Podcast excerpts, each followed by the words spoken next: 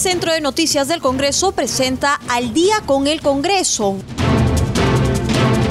Una síntesis informativa del trabajo legislativo, de representación y fiscalización del Parlamento Nacional. Una producción de la Oficina de Comunicaciones del Congreso de la República.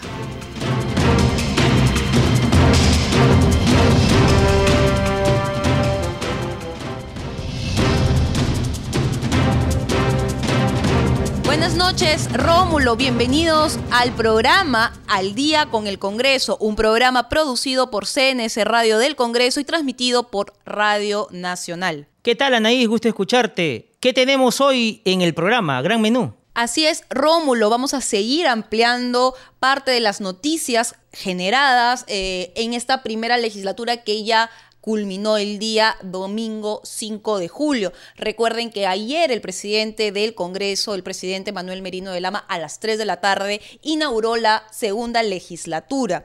Recordemos que en esta primera legislatura ya se ha aprobado tres reformas constitucionales, una de ellas la inmunidad parlamentaria, la otra sobre impedimento para la ejerción de función pública y a cargos de elección popular, como también eh, el incremento del presupuesto público para el sector educación. Justamente para hablar sobre temas de educación tenemos en la línea telefónica a la congresista Zenaida Solís. Ella es miembro integrante de la Comisión de Educación y además vocera alterna del Partido Morado. Congresista, buenas noches y bienvenido al programa. El Partido Morado ha sido una de las pocas bancadas que, por ejemplo, se opuso a la creación de esta doble instancia que al final nunca se incorporó al dictamen y además al pedido ya de facultades para investigar el licenciamiento de las filiales de las universidades UTP y UPAL en ICA. Cuéntenos cuáles han sido los motivos para que el Partido Morado se oponga a estas dos medidas. Buenas noches, Anaís. Buenas noches, Rómulo. Bueno, en principio, em, entendemos que SUNEDU está haciendo una labor esforzada. No digo perfecta, pero esforzada por eh, hacer que la educación eh, superior en nuestro país sea de la calidad mínima requerida. Hasta hace muy poco hemos tenido universidades de pizza y de papel donde no se enseñaba nada, donde en verdad se regalaban títulos y se terminaba engañando a los estudiantes universitarios que luego de egresados salían a buscar trabajo y ni siquiera lo encontraban saliendo de esa noche oscura, SUNEDU está haciendo un trabajo para mí encomiable.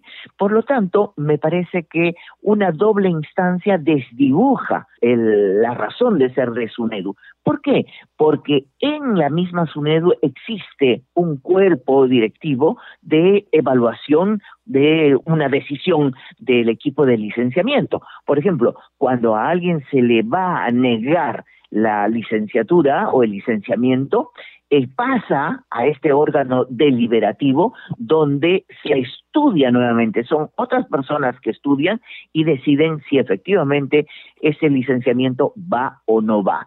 Digo nuevamente, no es una, una fórmula que sea perfecta, pero es lo mejor que se ha encontrado y está funcionando. Por eso mismo, a mí, a nosotros en el Partido Morado, nos parece que no debería haber una segunda instancia. Y sobre el tema del pedido de facultades que ya el Pleno ya le otorgó a la Comisión de Educación para investigar justamente estas presuntas irregularidades del licenciamiento de la Universidad UTP y UPAL, filiales de ICA, los congresistas, miembros integrantes de esta comisión justamente han indicado que se les habría otorgado el licenciamiento cuando habría varias irregularidades. Bueno, primero que nada, investigar siempre tiene que tener puertas abiertas cuando hay posibilidades que la investigación se haga de manera puntual y se llegue a buen término. En este momento, la Contraloría eh, General está investigando ya a SUNEDU. Por eso es que nos parece que la Comisión de Educación, que tiene tantas cosas que hacer, no verdaderamente no debería limitarse a hacer una investigación eh, sobre dos temas puntuales como son las universidades UTP y UPAL. Dicho esto, también quiero agregar que sí me parece que hay que llegar a fondo sobre estos temas. ¿Por qué? Porque es verdad que pudiera haber algún sesgo, alguna ayuda, en el licenciamiento de estas universidades, en los dos casos nuevas. Eh, en un primer momento parecía que era irregular que, no habiendo funcionado, se les diera el licenciamiento. El ministro de Educación, el señor Benavides, que en el momento del licenciamiento de estas dos universidades fue superintendente de SUNEDU, explicó en la comisión, porque lo hemos invitado varias veces, explicó en la comisión que sí hay las universidades nuevas, sin entrar en funcionamiento, inician su pedido de licenciamiento y desde ese punto no tienen por qué tener estudiantes. De acuerdo, me parece perfecto que antes de iniciar empiecen por el licenciamiento. Lo que no me parece bien es que no tengan todo listo, como si se les pide a las universidades que están funcionando.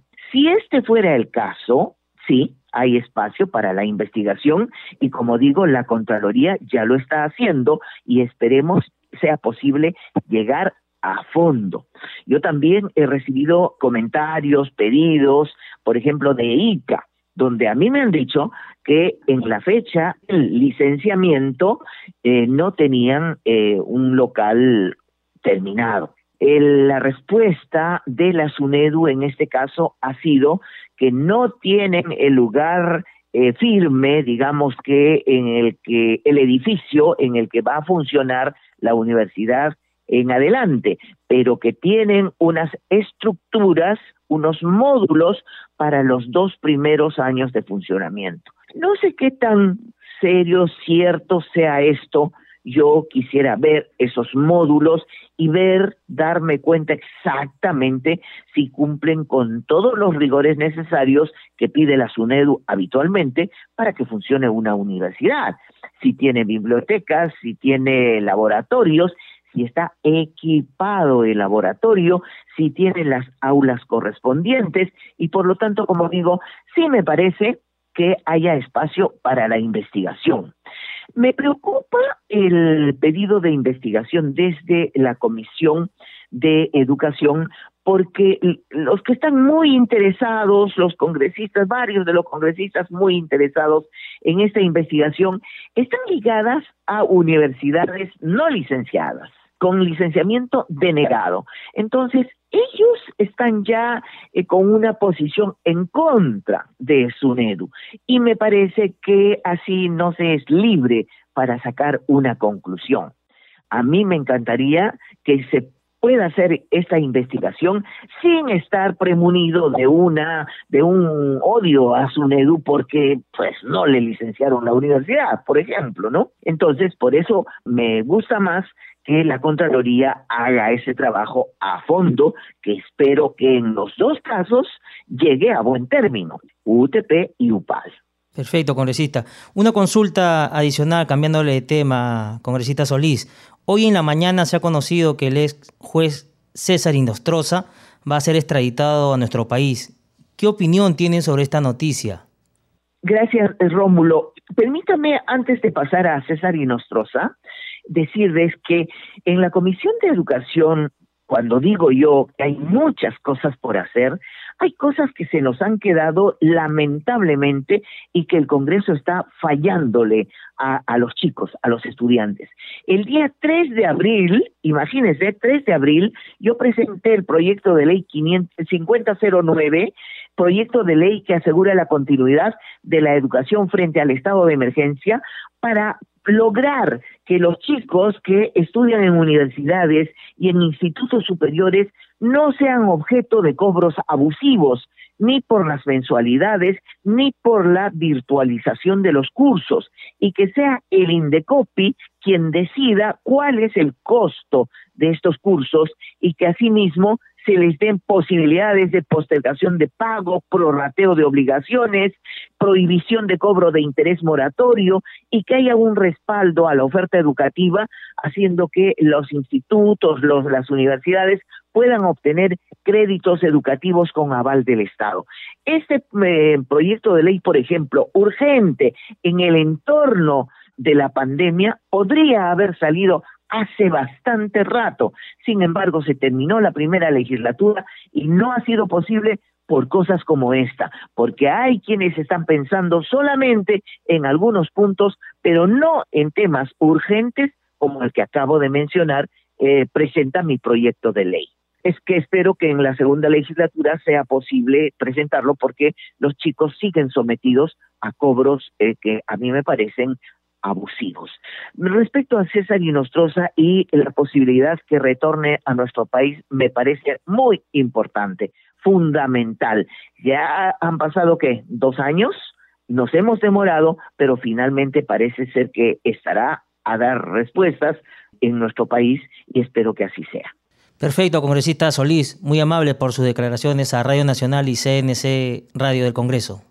Un abrazo, Rómulo. Buenas noches. Perfecto, Anaís. Y cambiándote de tema, otro punto que también se ha desarrollado ¿no? en la primera legislatura fueron las iniciativas de ley que protegen a la mujer. En ese sentido, estamos en línea telefónica con la integrante de la Comisión de la Mujer, la congresista Arlé Contreras. Buenas noches, congresista. Buenas noches, Rómulo. Gracias por la entrevista. No, usted, muy amable. Congresista, la Comisión de la Mujer acordó solicitar un pleno temático mujer. Incluso la titular del Ministerio de la Mujer y Poblaciones Vulnerables también lo ha solicitado. Y es que a pesar que durante siete días los peruanos hemos guardado la cuarentena, los casos de violaciones sexuales, feminicidio y otro tipo de violencia no han cesado. Ayer justamente la Comisión del Congreso aprobó modificar la ley 30654, ley que, que sirve ¿no? para el tema de prevenir, sancionar y erradicar la violencia contra las mujeres y el feminicidio en los supuestos de flagrancia, iniciativa legislativa promovida ¿no? por su despacho.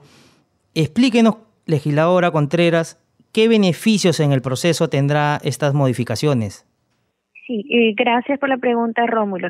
Bueno, antes mencionar que sí, es cierto, se ha solicitado desde la Comisión de la Mujer que se pueda desarrollar un pleno temático, un pleno mujer, en vista de que todavía no hemos abordado temas eh, de protección para las mujeres, para los niños, para las niñas y demás integrantes de grupo familiar y además personas vulnerables. Esto ha sido también propuesto a iniciativa mía como miembro eh, de la Comisión de la Mujer y es que la presidenta de la Comisión de la Mujer recibió a bien esa propuesta y bueno, felizmente eso probablemente se vaya a concretar este viernes 10 de julio en el Pleno Mujer. Ahora, el proyecto de ley eh, que nosotros presentamos es el 5151, además de otros proyectos, porque desde el despacho yo vengo impulsando una agenda mujer que tiene dos ejes.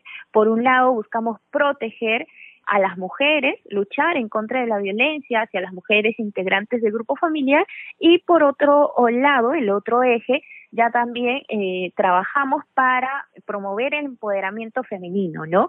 Y en ese sentido hemos propuesto también eh, la ley de paridad y alternancia, que, que ya se aprobó felizmente y que se va a aplicar en las próximas elecciones, así como también la sanción al acoso y la violencia política. Pero volvamos al primer eje, que es de protección a los derechos de las mujeres, niños, niñas y, y más personas vulnerables, ¿no? Cuando se trata de violencia.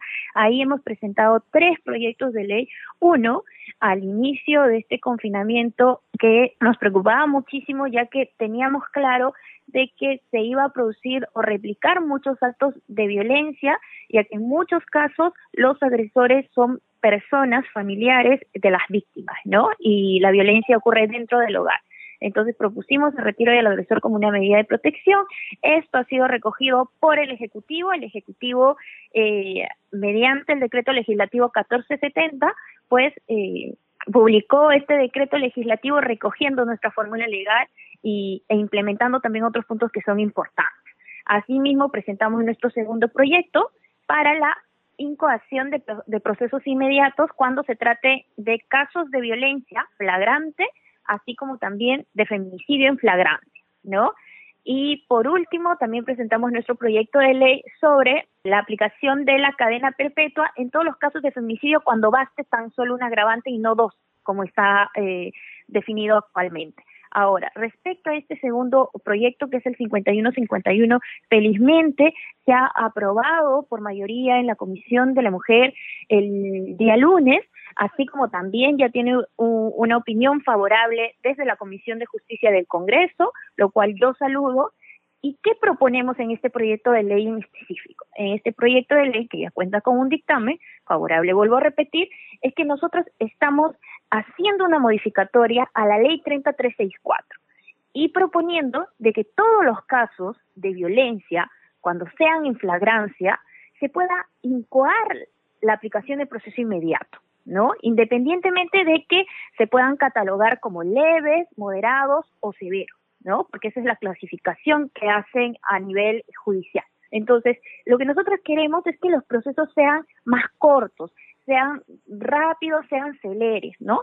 Además, también teniendo en consideración que muchos de estos procesos, cuando se judicializan, son larguísimos, son interminables, causan sufrimiento, padecimiento a las personas, a las víctimas, a sus familias, a los deudos de las mujeres que han fallecido y que han sido víctimas de feminicidio. Entonces, ¿qué queremos? Evitar su revictimización.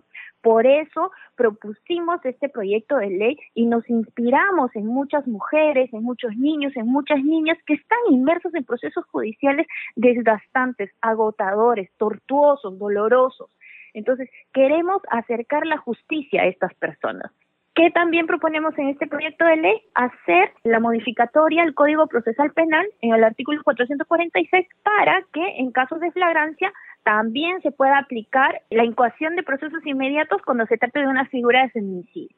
Por ejemplo, tenemos casos en los que el feminicida admitió su responsabilidad y ya confesó el crimen. Tenemos casos en los que se le encuentra al feminicida en el lugar de los hechos y con todos los elementos de convicción, ¿no? Y, tenemos el cuerpo, además, de la víctima. Entonces, hay casos que no son declarados complejos y en estos casos se puede incoar la aplicación de procesos inmediatos, ¿no? Y tener ya, eh, por ejemplo, determinada la responsabilidad penal de los feminicidas, en casos de feminicidio. Ahora, ¿por qué proponemos esto? Porque la mayoría de casos de violencia como de feminicidio continúan en total impunidad en nuestro país.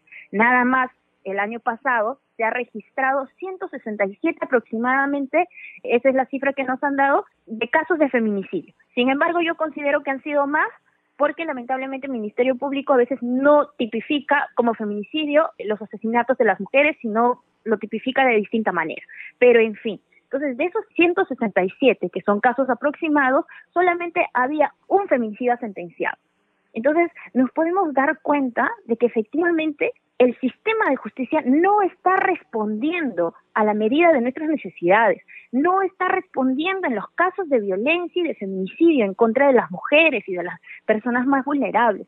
Entonces, aquí lo que queremos es acercar la justicia a las personas sin que esto signifique una violación a las garantías dentro de un proceso, ¿no? Como vuelvo a repetir, cuando los casos sean declarados complejos, pues sí, ahí sí tendríamos limitaciones de poder incoar el proceso inmediato y no sería posible. Pero en los casos cuando tenemos todas las herramientas dentro de un proceso para poder determinar la responsabilidad penal de los agresores y de los feminicidas, corresponde incoar el proceso inmediato.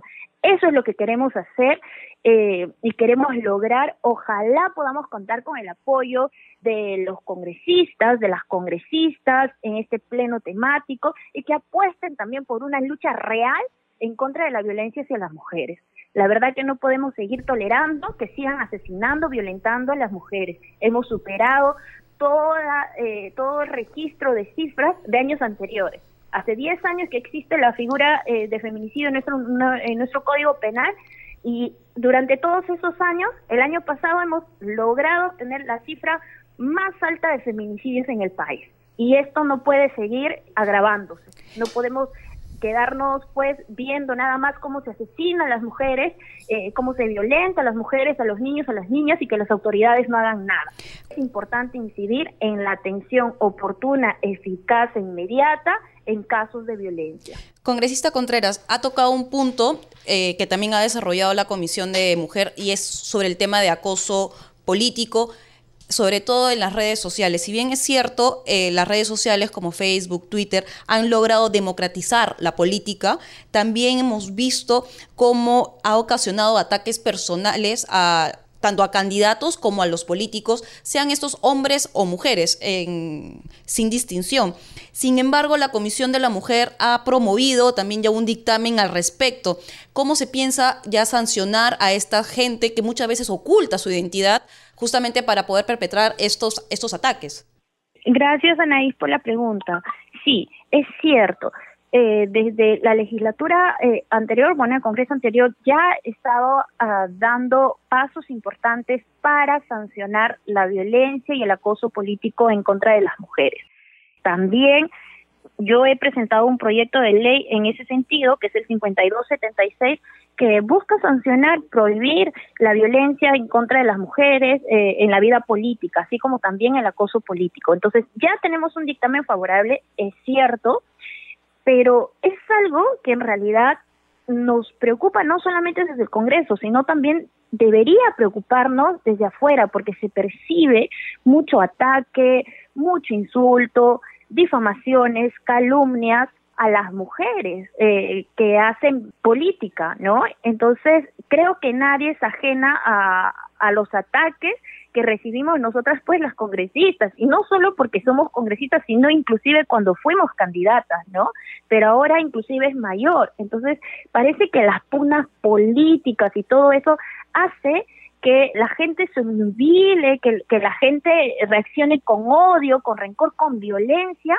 y que empiece a atacar a las personas, ¿no? En el caso de las mujeres es algo que se refuerza todavía porque nosotros manejamos estereotipos machistas en una sociedad, ¿no? Entonces cuando se critica a una mujer por sus decisiones políticas no se hace de manera, pues, eh, adecuada, ¿no? Sino además se le genera todo un cargamontón ya por su condición de mujer.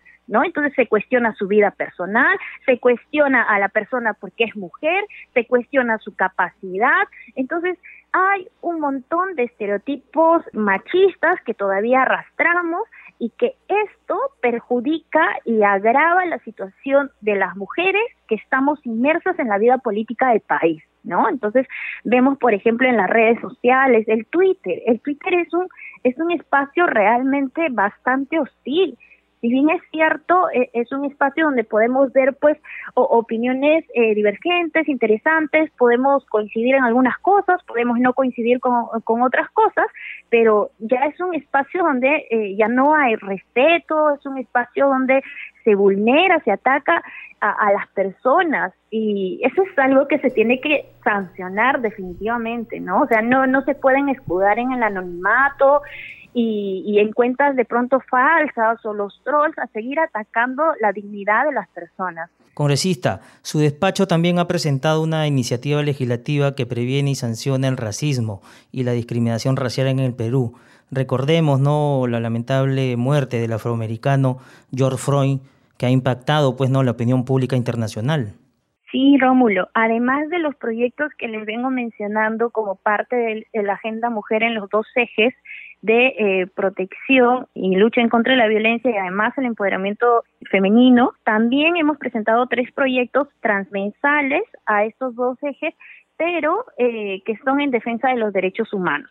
Yo como defensora de derechos humanos apuesto por una sociedad libre de discriminación y por eso también hemos presentado el proyecto de ley contra el racismo y la discriminación racial. Este es el proyecto de ley número 5493 felizmente y quiero saludar también de que ha recibido el apoyo respaldo de muchos de mis colegas y muchas de mis colegas congresistas con quienes hemos iniciado una campaña rechazando el racismo, ¿no?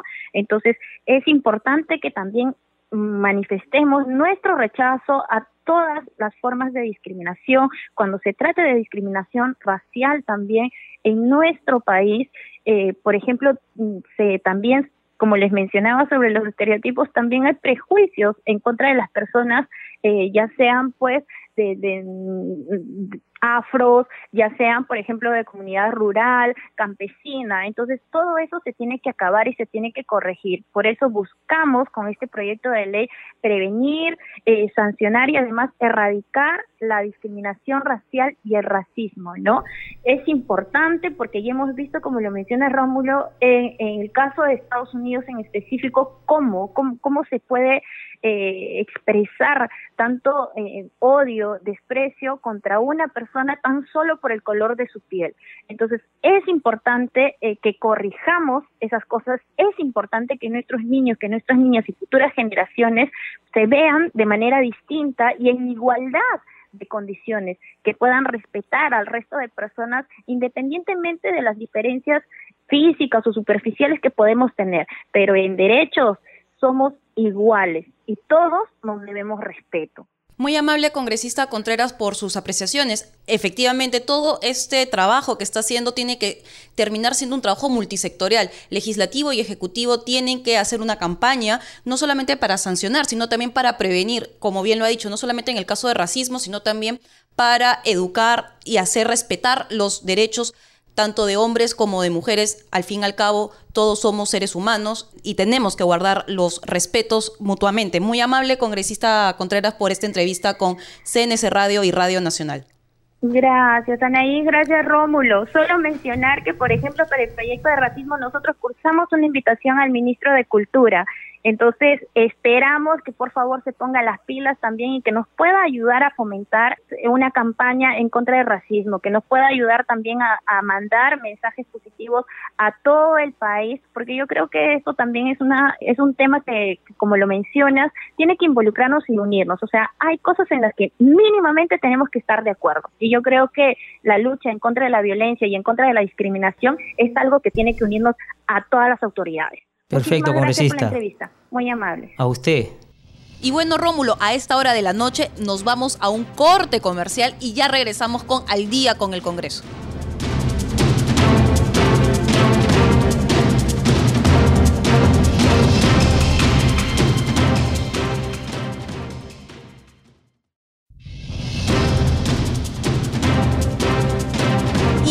De regreso en Al día con el Congreso. Recuerden que llegamos al Perú por las 70 frecuencias de Radio Nacional. A esta hora de la noche estamos conectados con nuestro colega de CNC Televisión, Josman Valverde, quien hoy justamente se encuentra de cumpleaños y desde la cabina y la producción le deseamos feliz cumpleaños, Josman.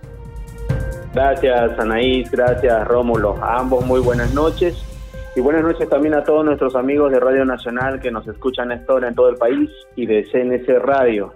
Así es, bueno, dando cuenta del trabajo en el Congreso de la República que no se detiene, hoy eh, un grupo de legisladores encabezados por el presidente del Parlamento, Manuel Merino, ha recibido a un grupo de comandos que lucharon contra el terrorismo, ratificando así su compromiso con ellos. Esta delegación de parlamentarios ha estado integrada por el titular del Congreso, Manuel Merino de Lama, los congresistas Otto Gibovich y también Freddy Yauji han recibido esta delegación de licenciados, ellos pertenecen a, las décadas del 80 al 2000 de las Fuerzas Armadas. Y básicamente es para recoger sus inquietudes, toda vez que eh, ellos están pidiendo que se priorice el debate de un proyecto de ley eh, que tiene como precisamente modificar unos artículos de eh, la ley 29031 para incorporar su calificación de los licenciados de las Fuerzas Armadas que prestaron servicio militar obligatorio en las zonas de emergencia en estas décadas del 80 al 2000, periodo en el que enfrentaron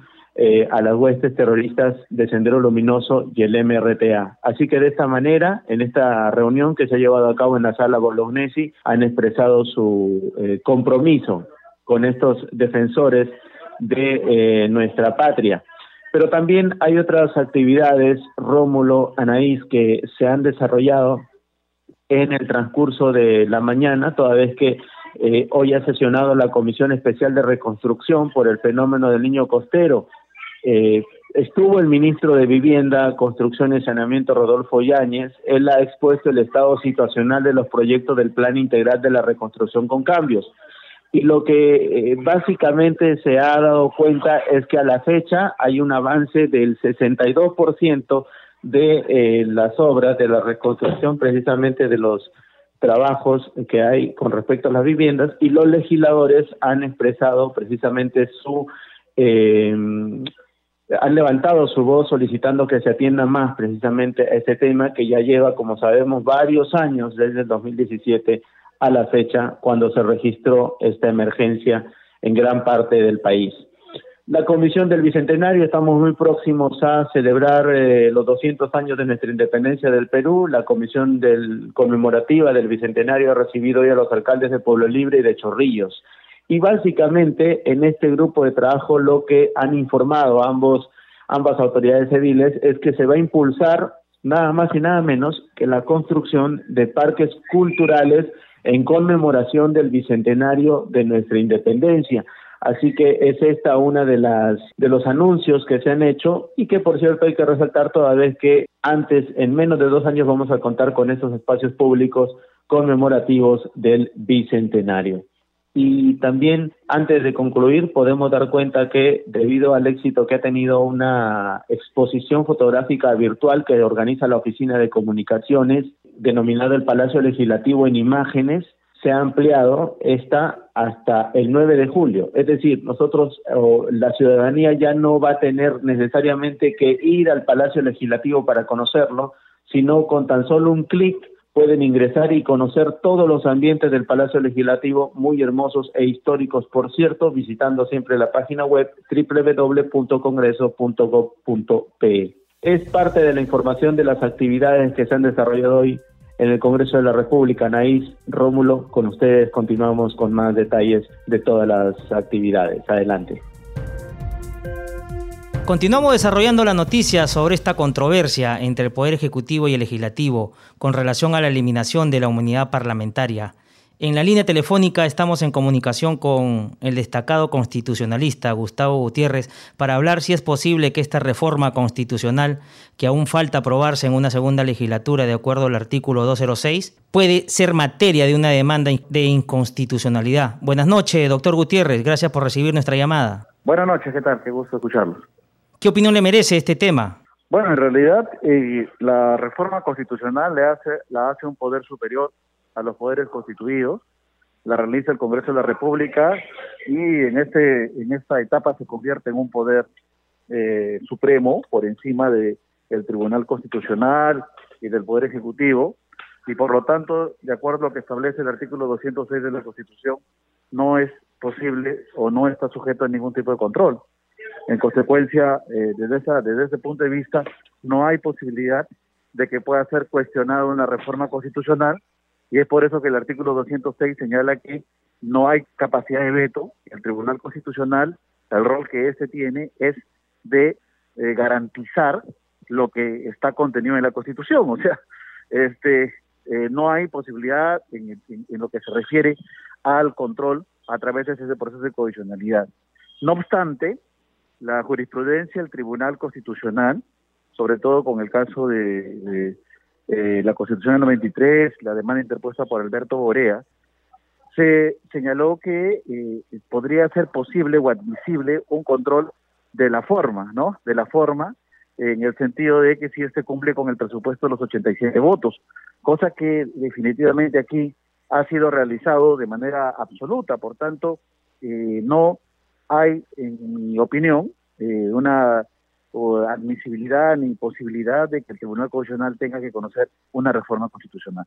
Justamente, doctor, eh, y creo que parte de la crítica que ha hecho la presidenta de este órgano constitucional, la señora María Elena Ledesma, va con esa relación, dado que en un primer momento hubo una votación de 82 votos con un texto eh, legal, una fórmula legal diferente a la aprobada ya el día domingo. Y posiblemente por eh, desconocimiento de la hermenéutica parlamentaria es que se puede llevar a una reconsideración este texto legal y volverse a votar con una nueva fórmula. Puede ser eso parte del desconocimiento que hay de este procedimiento parlamentario, las críticas que ha hecho justamente la presidenta de ese Tribunal Constitucional sobre esta eliminación de la inmunidad parlamentaria? Sí, yo creo que ese es uno de los grandes problemas, el desconocimiento de las instituciones parlamentarias, ¿no? En el, a nivel del Parlamento, eh, lo que impera es este la, el pleno del Congreso eh, y, y, el nivel de votos que exige como candado la propia Constitución, ¿no? Para las leyes ordinarias, un nivel de una mayoría simple y para determinados acuerdos especiales, una votación altamente calificada, como es el caso de una reforma constitucional que requiere 87 votos. Entonces, el desarrollo de las actividades parlamentarias, si bien pueden eh, iniciarse a través de las iniciativas y la presentación de las comisiones de estudio, estas no son, no son absolutas. El Pleno es finalmente quien convalida todos los procedimientos, por eso hay cuartos intermedios, por eso hay textos sustitutorios. He visto, inclusive en determinados momentos de la votación de una reforma constitucional o una reforma legal, que han habido textos que han pasado de a los 15 minutos, luego a los 20, luego a los 30, cambios sucesivos de textos, que son usuales porque la representación nacional va debatiendo y va buscando puntos de consenso, porque en el Parlamento se deciden las cosas sobre la base de los acuerdos, de los consensos, y es usual que esto ocurra. En consecuencia, la garantía central para la aprobación de una reforma constitucional son los 87 votos. Entonces, esto ha, ha sido superado y, por tanto, la reforma es plenamente válida. Además, por cierto, que usualmente en el debate de una norma tan importante siempre hay una fórmula alternativa, de manera tal que si se hace una reconsideración sobre un texto y se presenta uno nuevo de consenso y esa es aprobada con la cantidad exigida por la Constitución, definitivamente es una norma condicionalmente válida. Doctor Gutiérrez, gran parte de la crítica del Ejecutivo se ha basado en el poco debate. La Comisión de Constitución debatió este tema por tres semanas consecutivas y el Pleno del Congreso lo hizo por cerca de 36 horas. En sus dos últimas sesiones plenarias, Además, ¿qué se sostiene que con estas medidas se estaría vulnerando el equilibrio de poderes?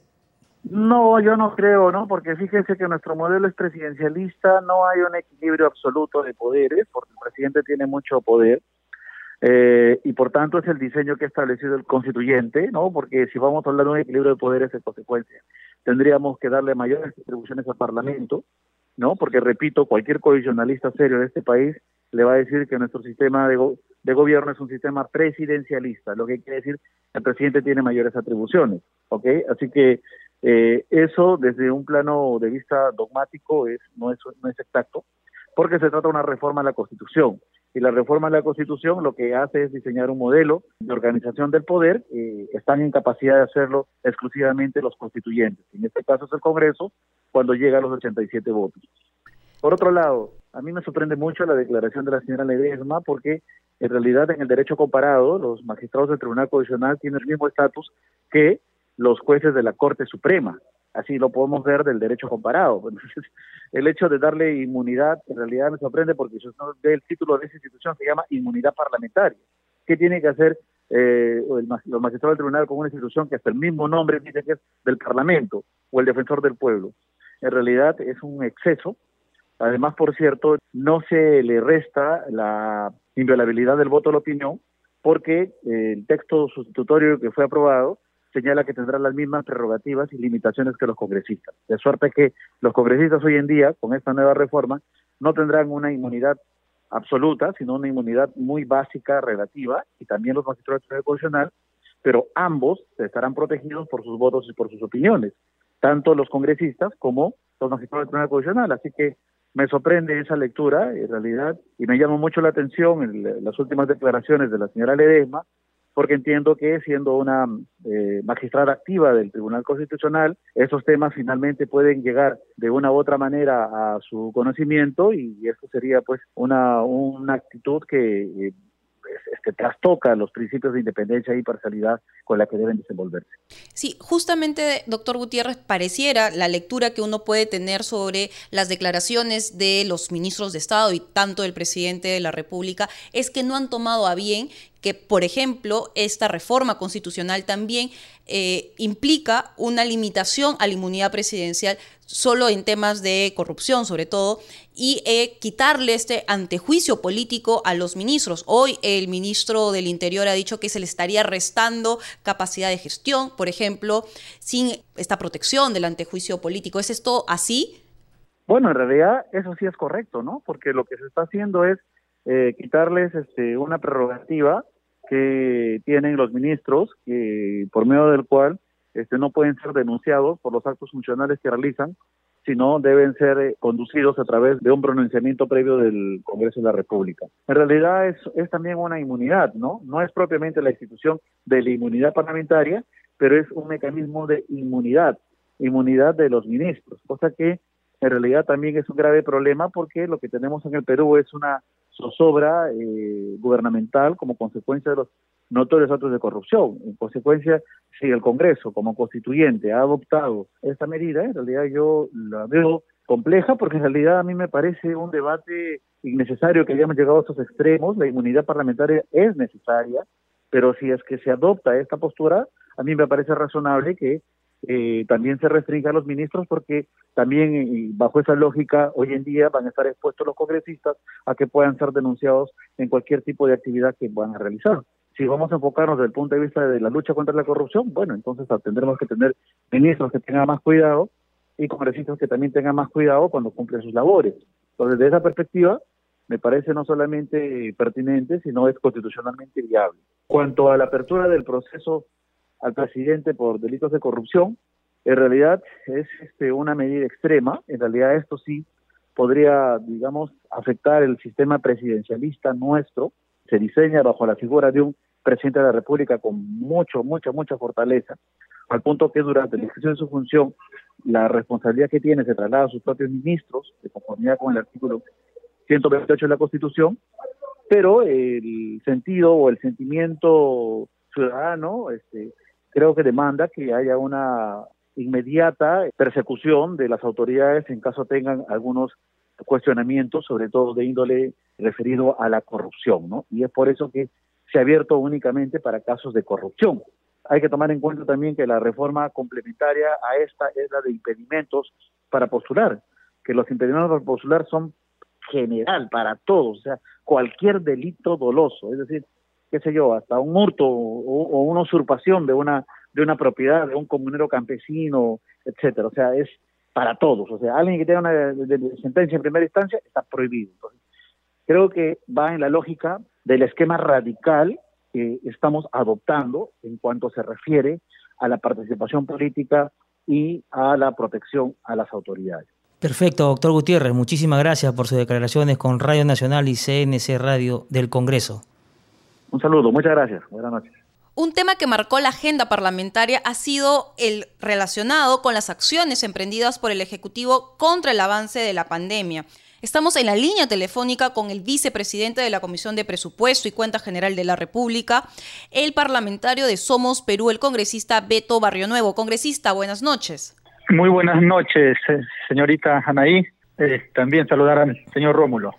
Buenas noches. Congresista, si bien es cierto que de acuerdo al portal amigable del MEF se observa una ejecución de más del 50% del presupuesto público justamente destinado al COVID-19, esto solo se ha concentrado en el pago de planilla para médicos y todo el personal de salud contratado justamente para la atención. Pero en temas relacionados a la infraestructura, por ejemplo, no llegan ni siquiera al 20%. Y en compra de bienes como medicina, insumos, entre otros, si es que llega al 22% es bastante.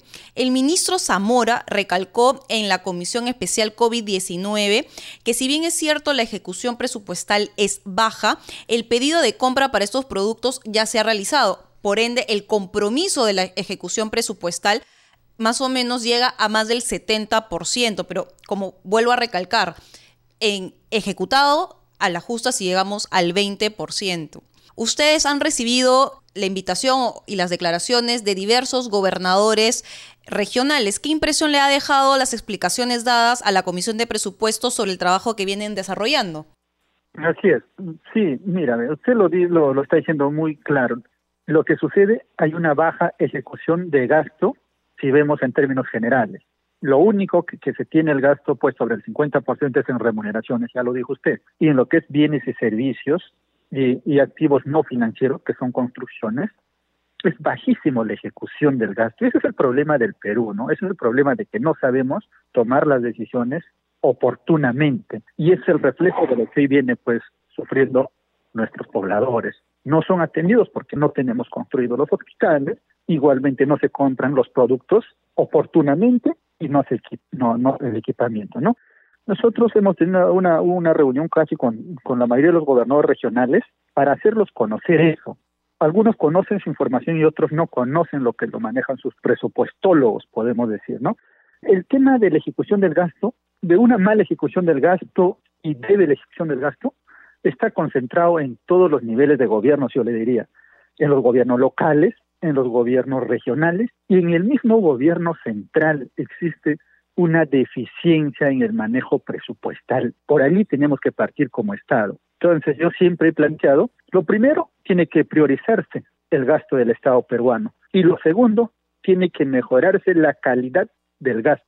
Como dijo, una cosa es comprometido, es comprometido y otra cosa es devengado. Comprometido es cuando yo voy a comenzar a hacer el proceso antes de la certificación, la certificación presupuestal, perdóname.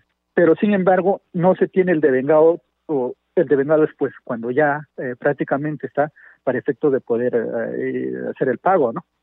Pero justamente, congresista, este problema no es de ahora, no es por el tema COVID-19. Este problema lo, lo, venimos padeciendo hace más de 10, 15 años. Entonces, todos los gobiernos, cuando llegan al poder, y obviamente tienen un plan que ejecutar, se tienen que dar cuenta que hay un problema estructural en nuestro país que no permite que el gasto o que el presupuesto público se gaste oportunamente. Y es que, por ejemplo, en estado de emergencia, lo mínimo que el, peruano promedio ha solicitado es balones de oxígeno, medicina para el tratamiento. Si bien es cierto, hay necesidad de médicos para poder este, cubrir la atención o la alta demanda de pacientes, pero el médico, ¿qué va a hacer si no tiene la medicina para contrarrestar el avance de, la enfermedad, o sea, muy poco. Mira, uno, repito, uno que existe una burocracia normativa y administrativa, eso es lo que existe, demasiadas barreras burocráticas. Y lo segundo, que existen funcionarios que no han llegado con la preparación de vida, han llegado a ocupar cargos y eso es lo que no existe en el Perú, pues por mérito, sino por dedocracia, porque lo llamó a su amigo que sea el gerente o el presidente llamó a su, a su promoción o su amigo que sea ministro, pero no llegaron sus funcionarios con los méritos correspondientes. Tenemos que trabajar el tema de la meritocracia, que es otro factor, ¿no? Tan dedicado. Y que por medio están los actos de corrupción que están buscando a quién favorecer en las compras. O sea, tenemos que ser claros. Entonces, para esto, ¿qué necesitamos? Ser más ágiles, combatir con el tema de la corrupción y, por último, pues, que estos funcionarios que lleguen por concurso, por méritos, ya no a dedo en todos los niveles de gobierno, yo voy a decir eso. Desde la Comisión de Presupuesto estamos impulsando y ya tenemos un equipo, un grupo de trabajo que vamos a comenzar a hacer el tema de todo el seguimiento de la calidad de gasto en todos los niveles de gobierno y igual en especial en los ministerios, ¿no? Y justamente, congresista, ya enfocándonos en la calidad del gasto y justamente sobre este tema de burocratización.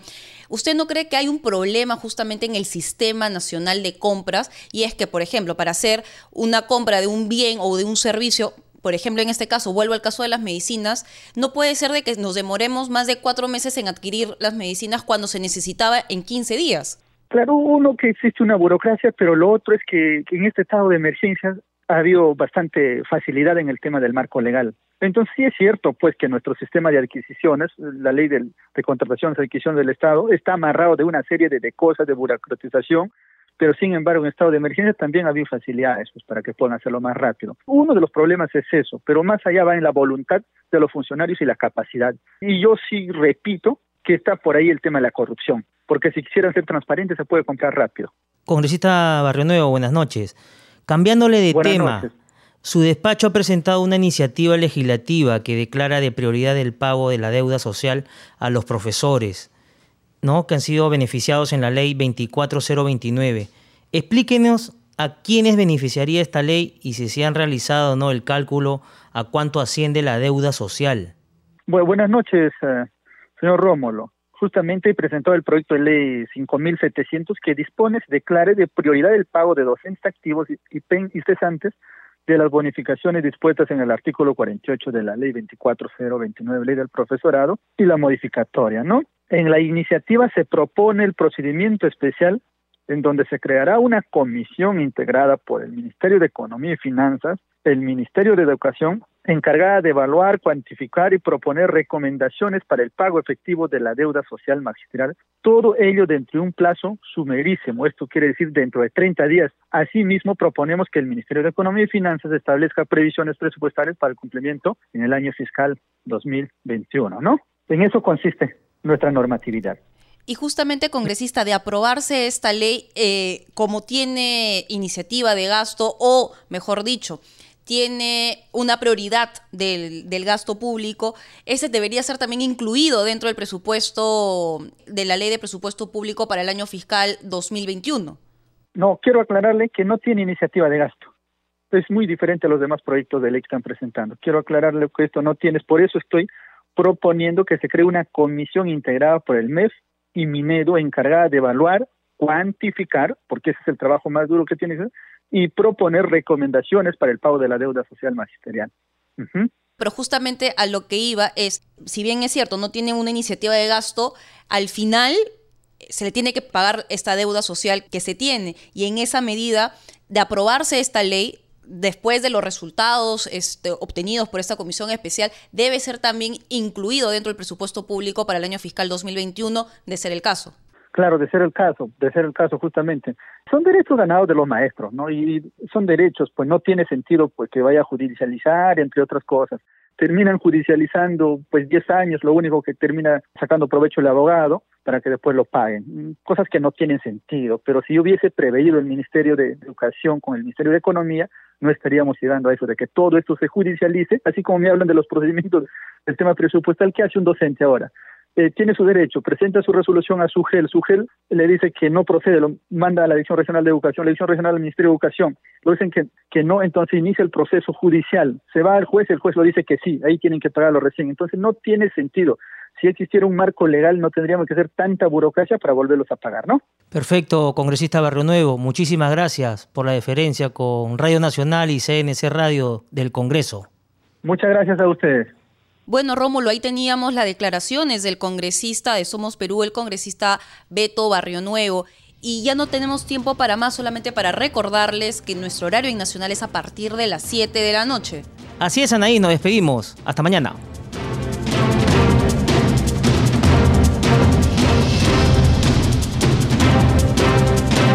El Centro de Noticias de Congreso presentó al día con el Congreso